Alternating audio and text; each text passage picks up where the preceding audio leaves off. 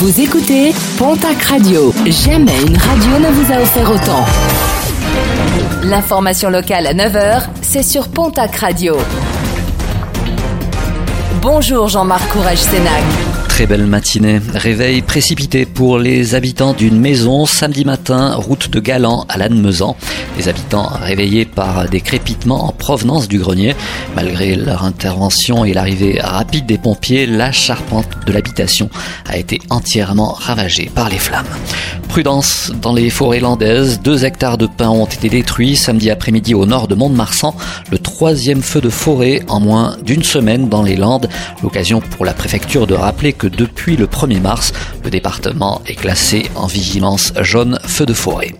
Feu vert de l'Europe. La Commission européenne a autorisé vendredi le régime d'aide français à indemniser les exploitants de remontées mécaniques à l'arrêt forcé en raison de la crise sanitaire liée au coronavirus.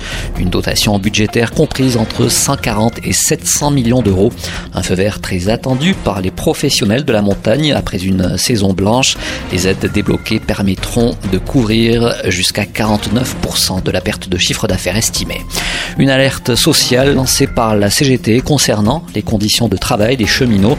Le syndicat dénonce notamment les nombreuses restructurations qui ont dégradé le système ferroviaire avec des conséquences pour les salariés de la SNCF.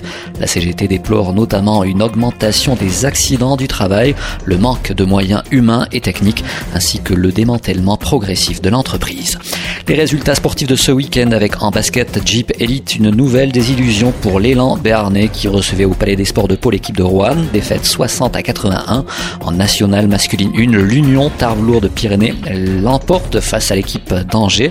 Victoire des basketteurs bigourdans à Tarbes sur le score de 87 à 70. Et puis en football cette fois-ci, Ligue 2, une bonne nouvelle pour le Pau FC qui recevait l'équipe de Dunkerque. Victoire des footballeurs béarnais, 3 buts à 1.